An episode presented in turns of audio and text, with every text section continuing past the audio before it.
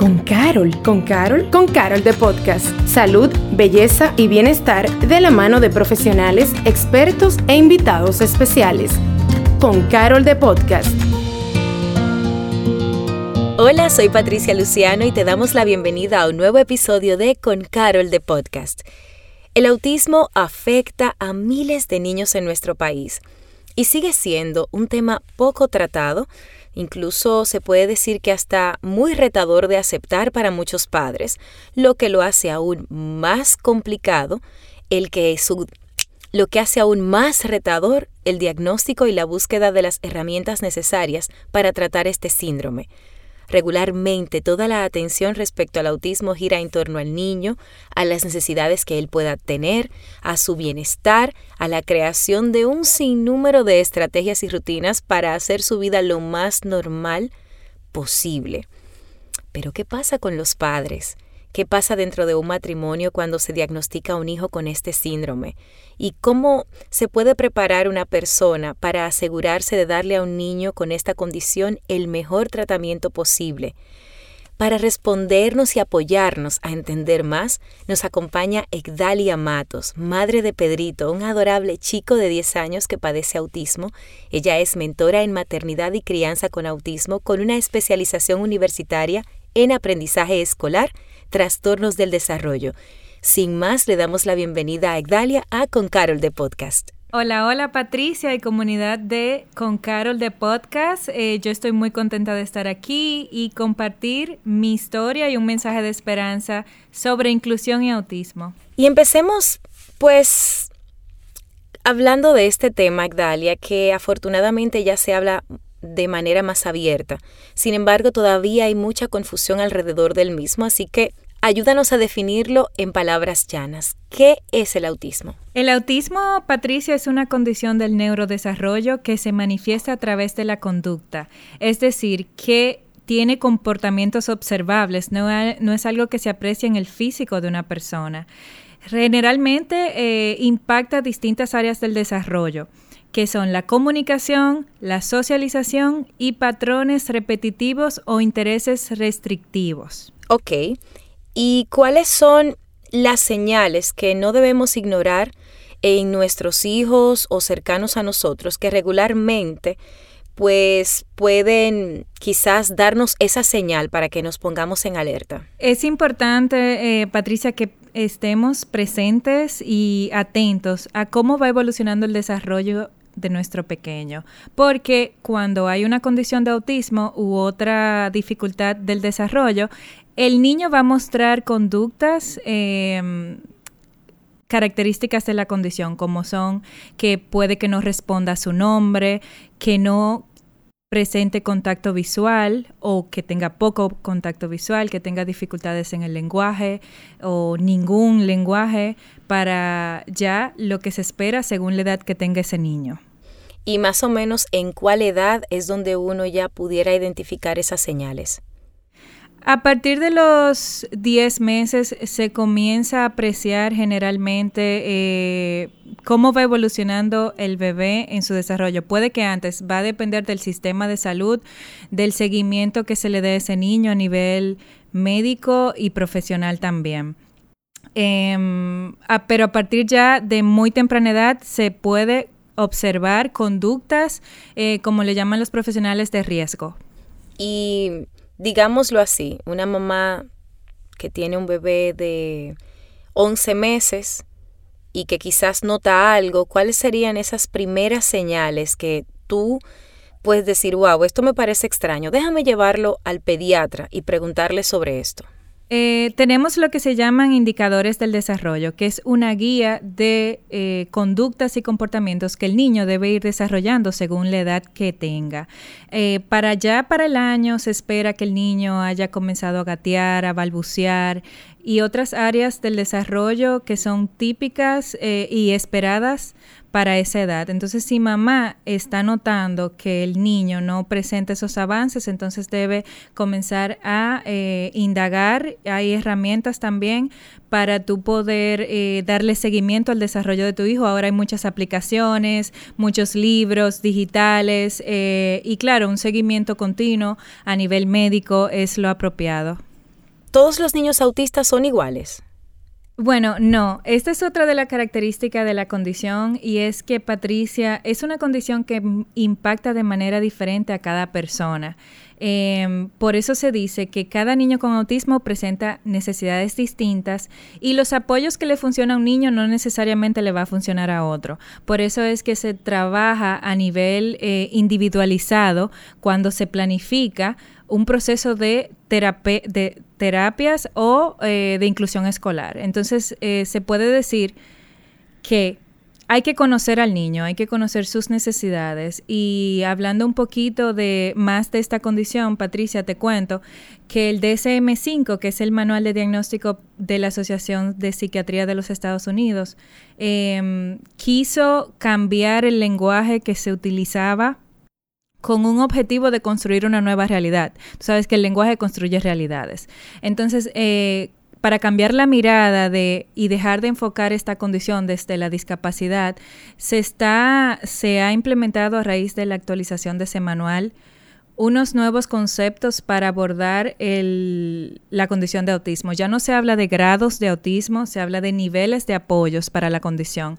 Y así podemos distraer este enfoque de concentrarnos en la dificultad del niño hacia los apoyos que ese niño necesita para ser incluido en la sociedad.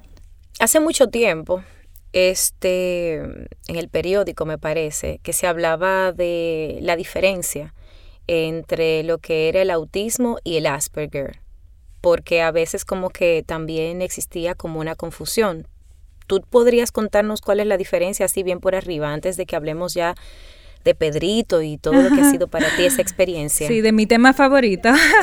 Exacto. Eh, antes de pasar a mi tema favorito, te cuento que también eso fue parte de la actualización del manual DSM-5, que es el manual de diagnóstico y estadística de la Asociación de Psiquiatría de los Estados Unidos. El Asperger eh, pasó a formar parte del espectro autista, por eso es que se habla de espectro, porque como ya dijimos, es una condición que se manifiesta de manera diferente en cada persona, en cada niño. Van a, tener necesidades distintas y van a requerir de diferentes apoyos. Entonces, el Asperger pasó a formar parte de este espectro y ya eh, se utiliza el término de autismo para todos los casos. Ok, entonces ahora sí entramos a tu tema favorito. Pedrito, ¿cómo te diste cuenta? ¿Cómo llegaron a ese diagnóstico? Bueno, en mi caso, eh, yo fui madre primeriza. Y, Sabes, eh, estaba en medio de una maestría, yo soy abogada de profesión, estaba en medio de una maestría, trabajaba, mi esposo también estaba haciendo una maestría y teníamos este hermoso y gordito bebé en casa, decidimos ponerlo en el preescolar al año ya porque por nuestra situación y nuestro estilo de vida de mucho trabajo y estudios para que socializara porque no tenía hermanitos ni primitos cerca. Entonces, eh, él comenzó bien, tuvo una buena adaptación el colegio porque era un bebé muy manejable súper tranquilo. Las señales de alerta que yo vi en Pedro fueron eh, que mantenía poco contacto visual con las personas, no respondía a su nombre y no tenía nada de lenguaje para la edad de dos años no había desarrollado ninguna palabra, ni utilizaba, no había ese intercambio social que ya un niño de dos años generalmente tiene, como de responder a, o compartir momentos especiales o un juego adecuado, un juego típico con los carritos eh, que uno suele ver en los varones. Entonces, ¿qué pasa, Patricia?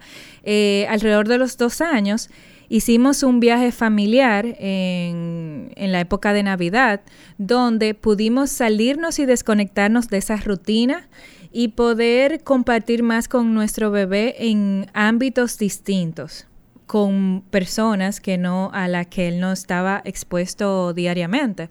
Y ahí fue que yo comencé a notar esas, eh, esas señales de alerta mucho más por eso es lo importante del tiempo de calidad, el tiempo de familia y que los padres estén presentes en el desarrollo del niño, eh, sin dejarnos abrumar por el estrés que yo sé que, está perenne en, en nuestra jornada laboral.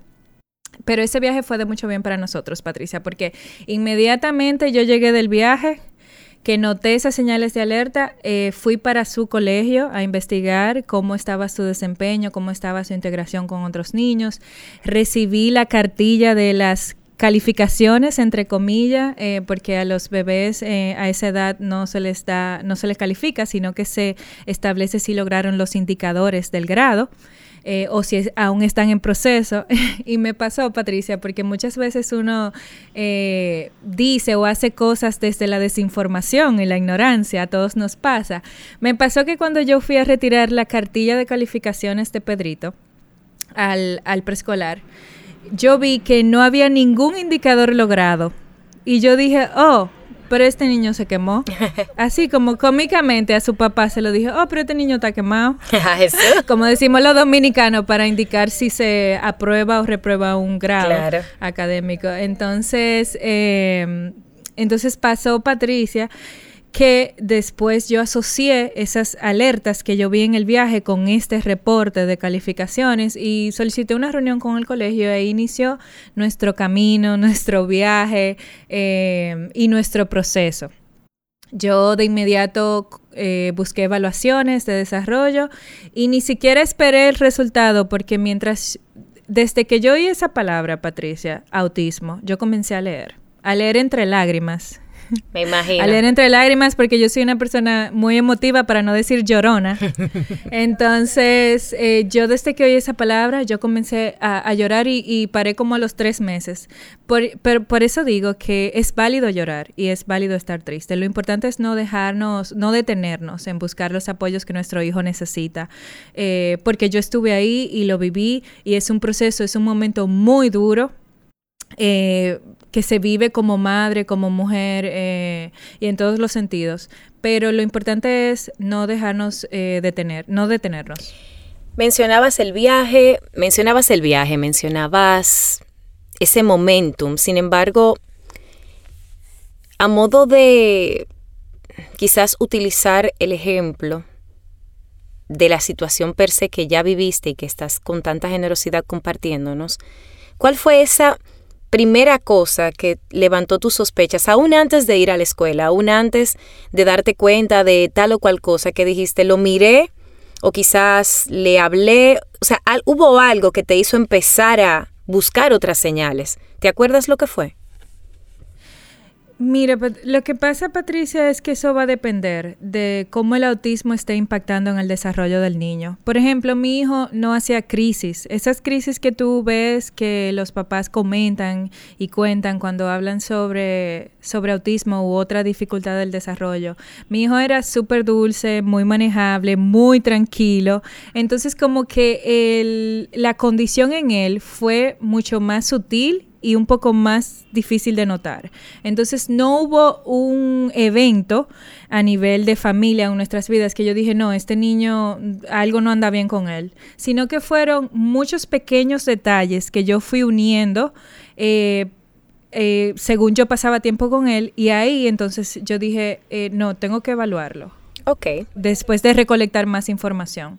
¿Y qué hace Egdalia en este momento? Es decir, Diez años atrás se hablaba menos y había menos conciencia acerca de este síndrome y tú eras en ese momento madre primeriza, recién casada y apenas 24 años. Entonces este, este proceso que de por sí ya tiene una carga relevante de responsabilidad y de y de apertura a otros escenarios que normalmente una persona tiene que enfrentar, pero además recién casada, que eso también tiene una carga importante, 24 años que todavía te estabas descubriendo como mujer, y pues era tu primer bebé, que tampoco es que tenías aquel manual natural para saber que sí y que no. ¿Cómo estás ahora? Bueno, puedo decirte, Patricia, que soy una Egdalia totalmente diferente a la que recibió el diagnóstico de su hijo hace 10 años. En ese momento yo era abogada, estaba terminando una maestría en negocios corporativos, trabajaba en gerencia de administración pública. Em, y estaba totalmente eh, ilusionada con esta nueva experiencia de vivir mi maternidad. Sin embargo, este momento eh, fue un, marcó un antes y un después en mi vida. Eh, de ahí viene la importancia, Patricia, de, buscar herramientas y ayuda para tú aprender a manejar esas situaciones o dificultades que te llegan en la vida. Em, cuando recibí ese diagnóstico, en el país habían muchas limitaciones que lamentablemente todavía las hay, aún nos falta mucho camino por recorrer. Sin embargo, yo decidí enfocarme en lo que sí podía hacer por mi hijo, en lo que sí podía controlar. Comencé a entrenarme eh, en desarrollo infantil, de lo cual yo no sabía nada, porque en ese momento, eh, para crear un poco el recrear un poco el contexto, en ese momento las redes sociales no se usaban de manera educativa, no habían estas aplicaciones que hay ahora para darle seguimiento al desarrollo del niño. Eh, el autismo tampoco se conocía ni se hablaba, porque es una iniciativa pública que, ha, tenido, que ha habido en los últimos años. Entonces, eh, yo me encontré con muchas limitaciones en el camino, mucha soledad, y de ahí fue que tuve que comenzar a, formarme, como dije, entrenarme, a crear una red de apoyo eh, que me pudiera brindar esas herramientas que yo necesitaba para convertirme en la mamá que Pedrito necesitaba que yo fuera. Y en ese sentido, ¿Qué significó esto para tu matrimonio? Porque estamos hablando desde ti, pero hablamos hace un minuto de, de que tú estás recién casada en ese momento donde se, pues te das cuenta o se dan cuenta de la situación del niño. Y entonces, ya desde la perspectiva matrimonial, ¿cómo fue eso para ustedes como pareja y como padres en los dos puntos de vista? Bueno, Patricia, eh, el matrimonio de por sí tú sabes que es una sorpresa en todos los sentidos. Entonces, imagínate, para ningún matrimonio está preparado para recibir un diagnóstico de autismo de uno de sus hijos, no importa si son primerizos o no, o si se requiere mucho nivel de apoyo en la rehabilitación o no. Siempre va a ser eh, una etapa compleja, donde la pareja va a necesitar mucho apoyo. Es, esa es la realidad. Eh, en mi caso, yo acepté primero el diagnóstico eh, que papá. Por eso comprendo a las mamás eh, y la presión que puede generar sobre un matrimonio cuando uno de los miembros de la pareja, que es muy común, Patricia, no, no acepta la condición de su hijo. Y ahí, de ahí, de esa experiencia he aprendido a que cada quien vive su proceso de aceptación de manera individual. Y eso va a depender de las creencias y pensamientos que esa persona tenga sobre la situación que está viviendo. ¿Qué es lo que tú piensas sobre la discapacidad y, y sus retos? Porque acorde a eso es que tú vas a actuar.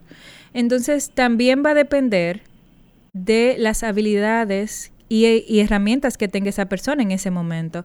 Y digo en ese momento porque, Patricia, tú sabes que ya en cualquier etapa de tu vida tú puedes desarrollar habilidades y adquirir herramientas.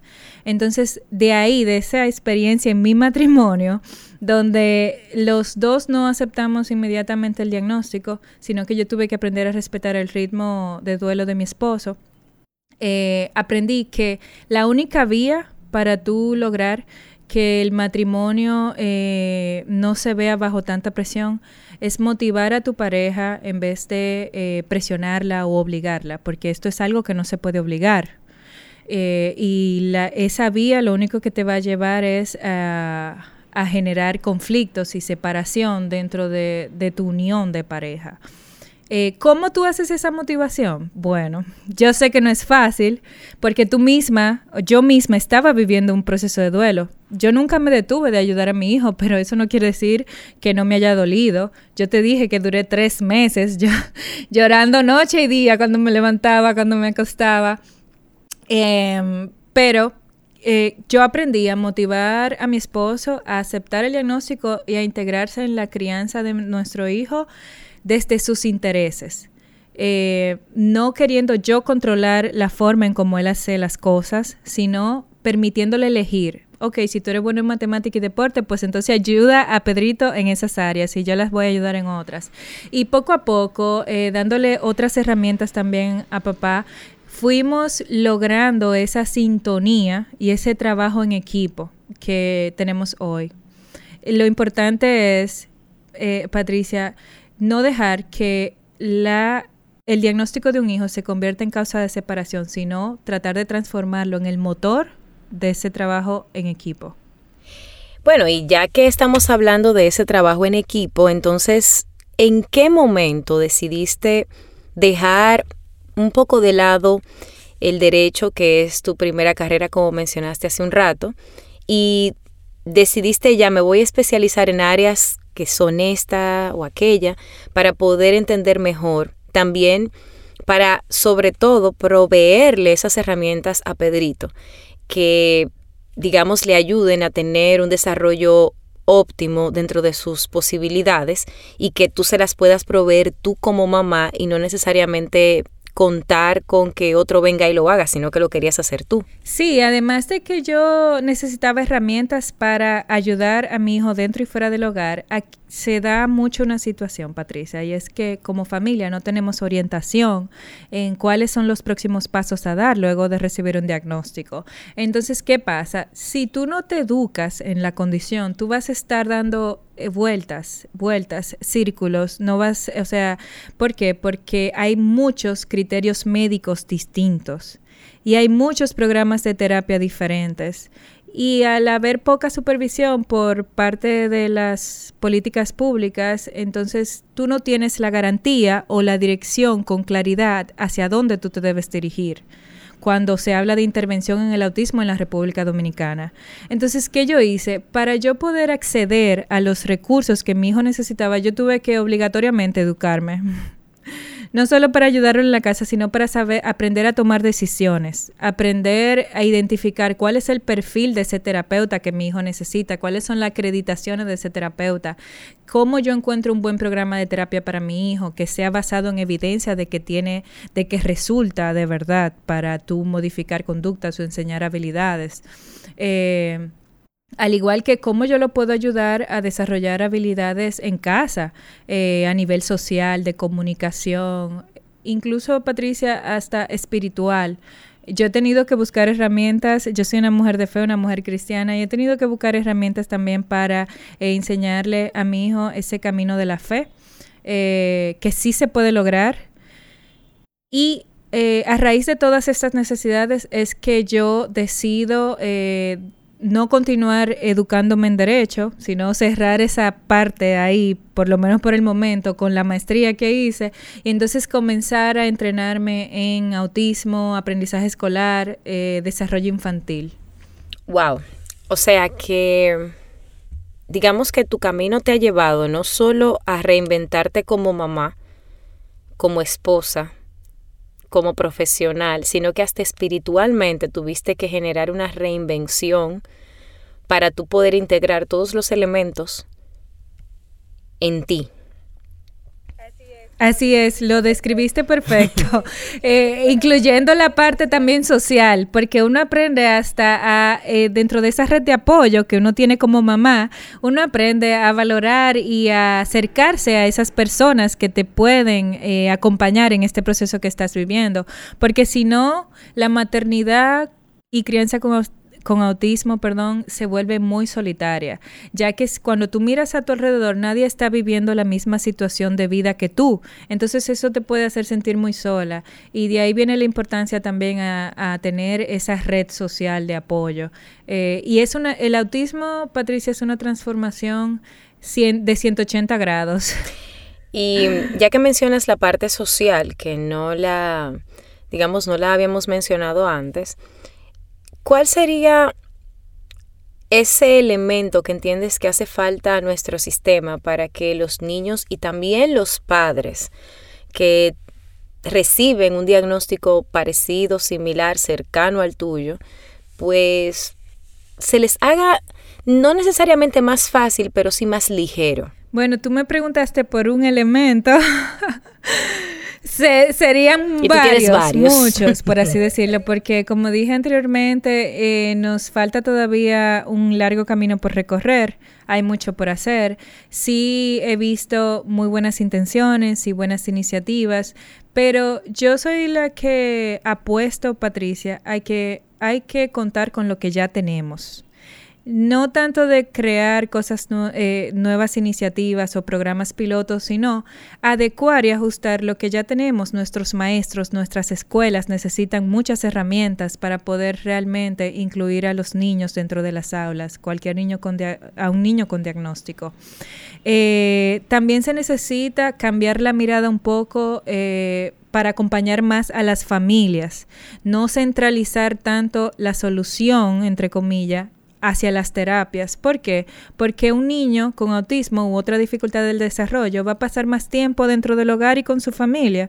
Y si, no, y si examinamos otros modelos de intervención en países como los Estados Unidos o de Europa, eh, nos fijamos, Patricia, en que el nuevo enfoque es... Eh, apoyar, dirigir todo el esfuerzo hacia la familia. Incluso las terapias se dan dentro del hogar, eh, se entrena a los padres continuamente, se les da herramientas, se les acompaña a nivel psicológico eh, para que puedan aprender a cuidar de ellos mismos, a cuidar de sus relaciones, de su matrimonio. Incluso se les eh, acompaña se les enseña un oficio a esos padres que no tienen em, probabilidades o líneas de ingresos para que, porque tú sabes que cuando uno tiene un niño con una discapacidad u otro eh, trastorno del desarrollo, muchas veces los papás tienen que dejar de trabajar.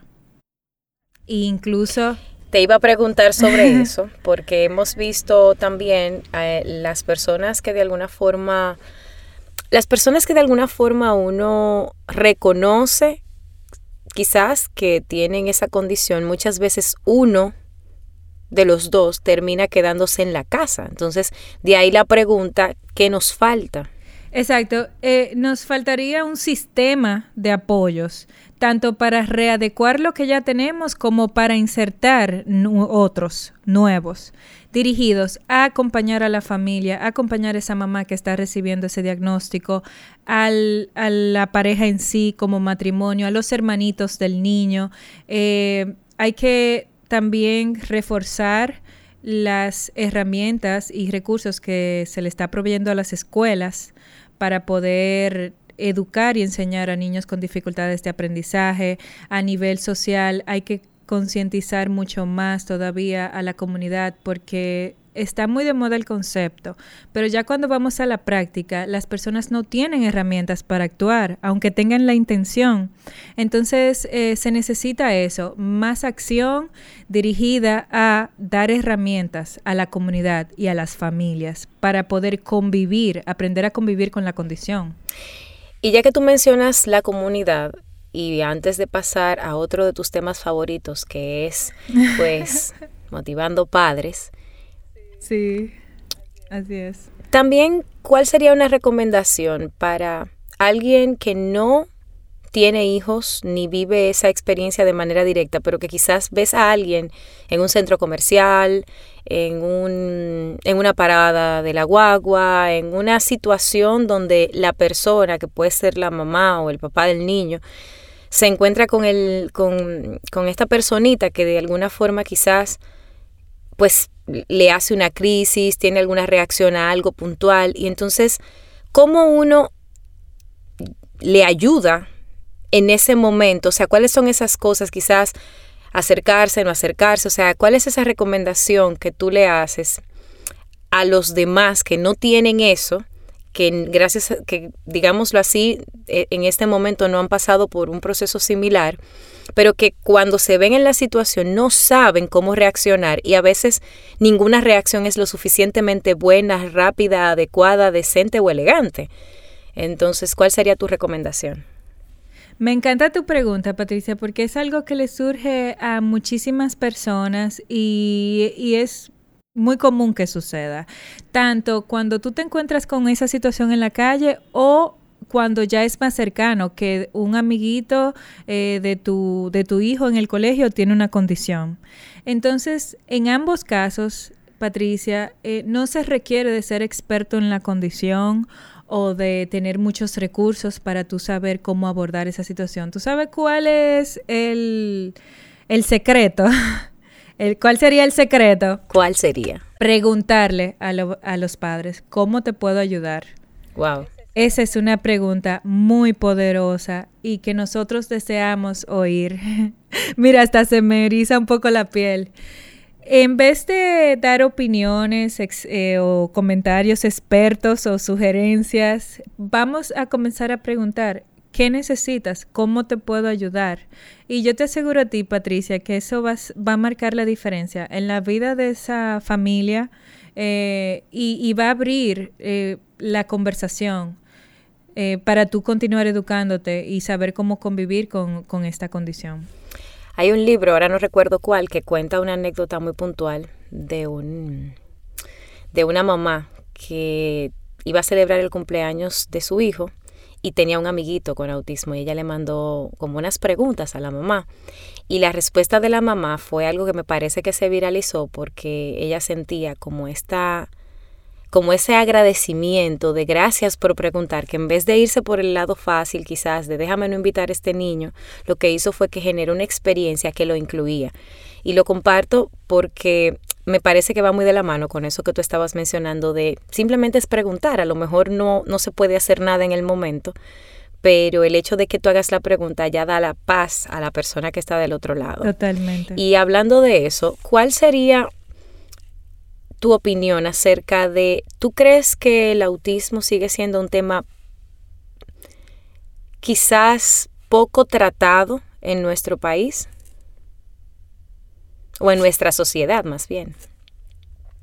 Eh, tratado a nivel de comunidad todavía no se trata lo suficiente.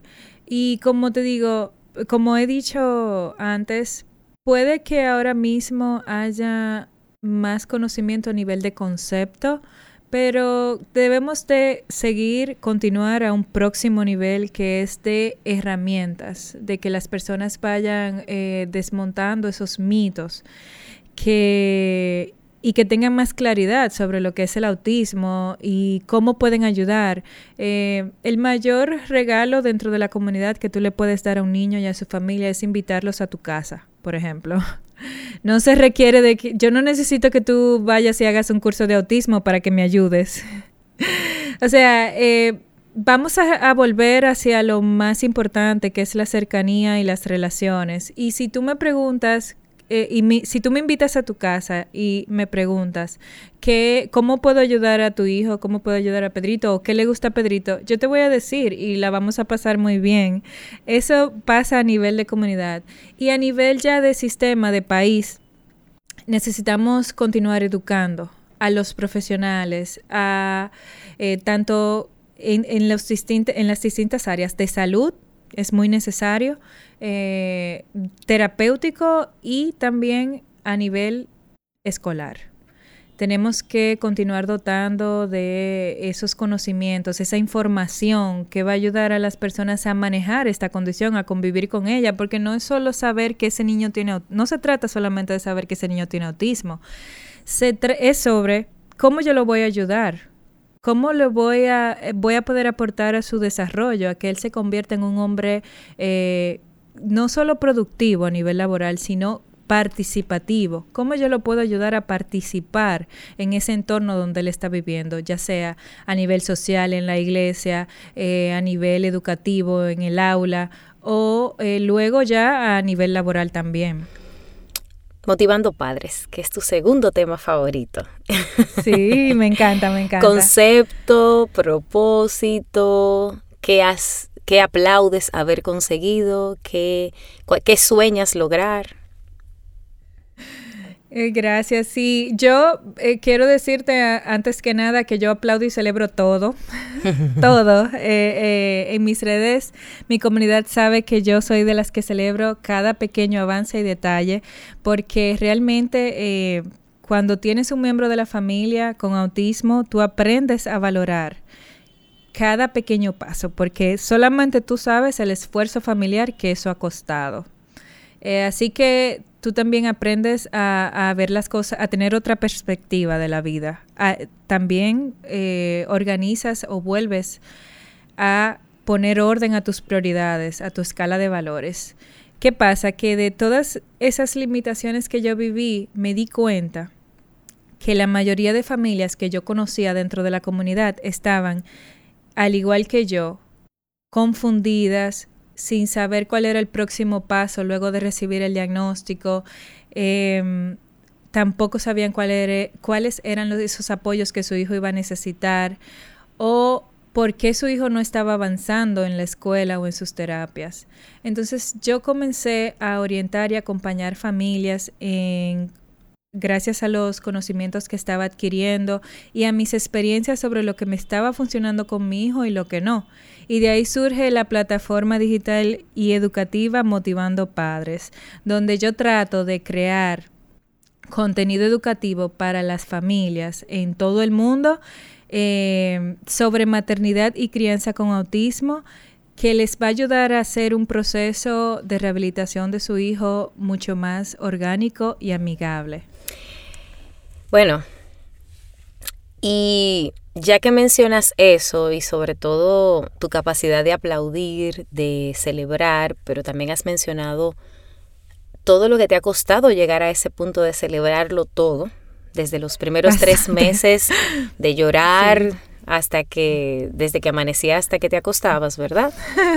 ¿Qué les quieres decir a esos padres que hoy, esta tarde, ayer por la mañana recibieron o, temen recibir ese diagnóstico y ahora mismo se preguntan, ok, ¿qué sigue? ¿Cuál es esa primera cosa que recomiendas? Ok, eso es, ese es uno de mis principales mensajes a través de mi plataforma www.motivandopadres.com y los recursos que le proveo a la familia, ya sea de mentoría, charlas o, guías eh, educativas donde yo les digo, Patricia, que hay cuatro estrategias principales para tú abordar un diagnóstico de autismo dentro del hogar. La primera es la aceptación, trabajar eh, en aceptar ese diagnóstico, porque cada miembro de la familia lo va a manejar de manera distinta. Entonces se trata de proveer esas herramientas y apoyos que va a necesitar cada miembro, ya sea los hermanitos, la pareja, los abuelitos, eh, que se pueda lograr una armonía eh, a nivel de convivencia familiar. La segunda es el orden dentro del hogar. Dice un autor famoso que el amor no es suficiente, también se necesita orden y para nuestros niños con autismo es de mucho provecho y hay mucho beneficio en crear rutinas eh, dentro del hogar que le enseñen habilidades a ellos de autonomía, de habilidades sociales, comunicacionales. Hay un abanico que se abre de posibilidades eh, cuando tú intentas llevarle y proveerles esa estructura a nuestros hijos. La tercera es buscar terapias basadas en evidencia científica.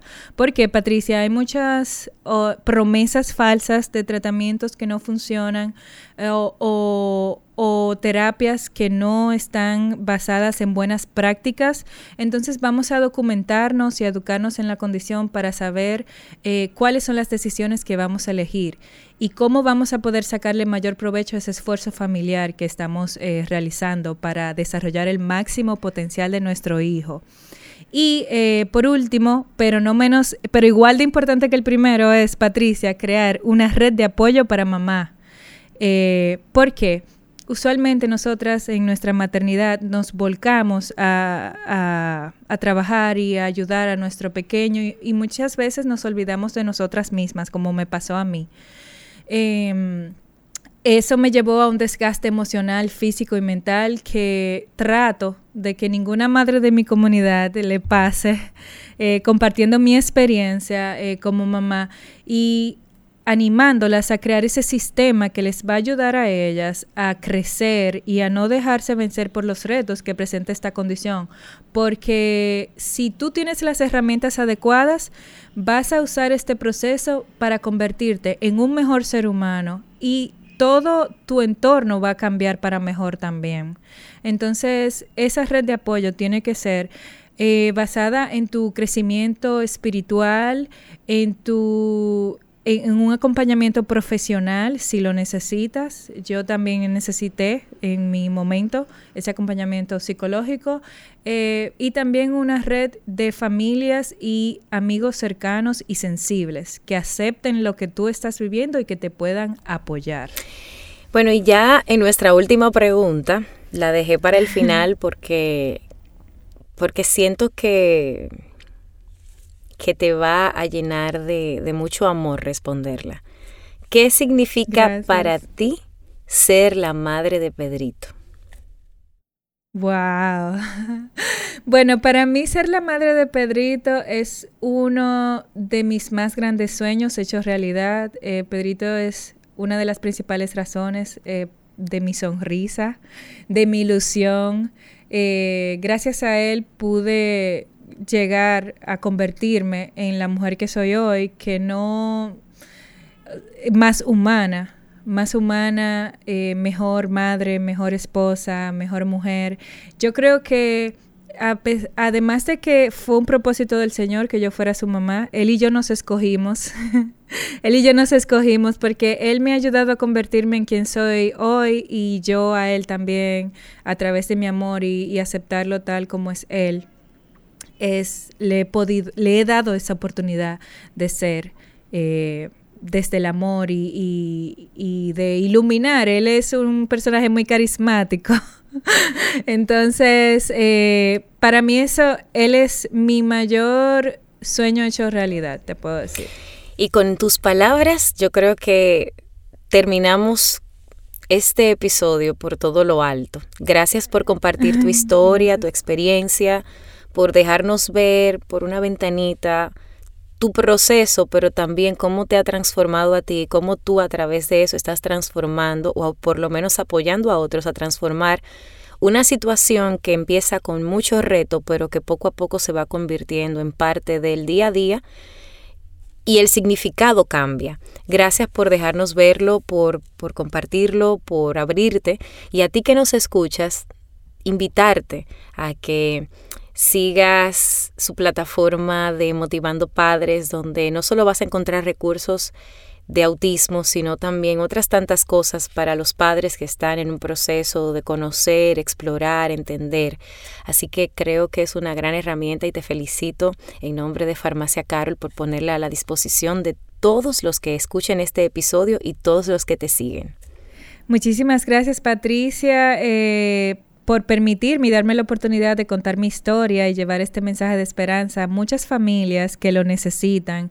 Eh, gracias a con Carol de Podcast y eh, yo muy contenta también de haber estado aquí con ustedes. Pues muchísimas gracias, felices y a ti que nos escuchas, comparte este episodio con esa persona que sabes que lo necesita, escúchalo otra vez si necesitas esperanza o guía y sobre todo recuerda que nos reencontramos en un próximo episodio de Con Carol de Podcast. Gracias por acompañarnos a Con Carol de Podcast. Nos escuchamos en un próximo episodio.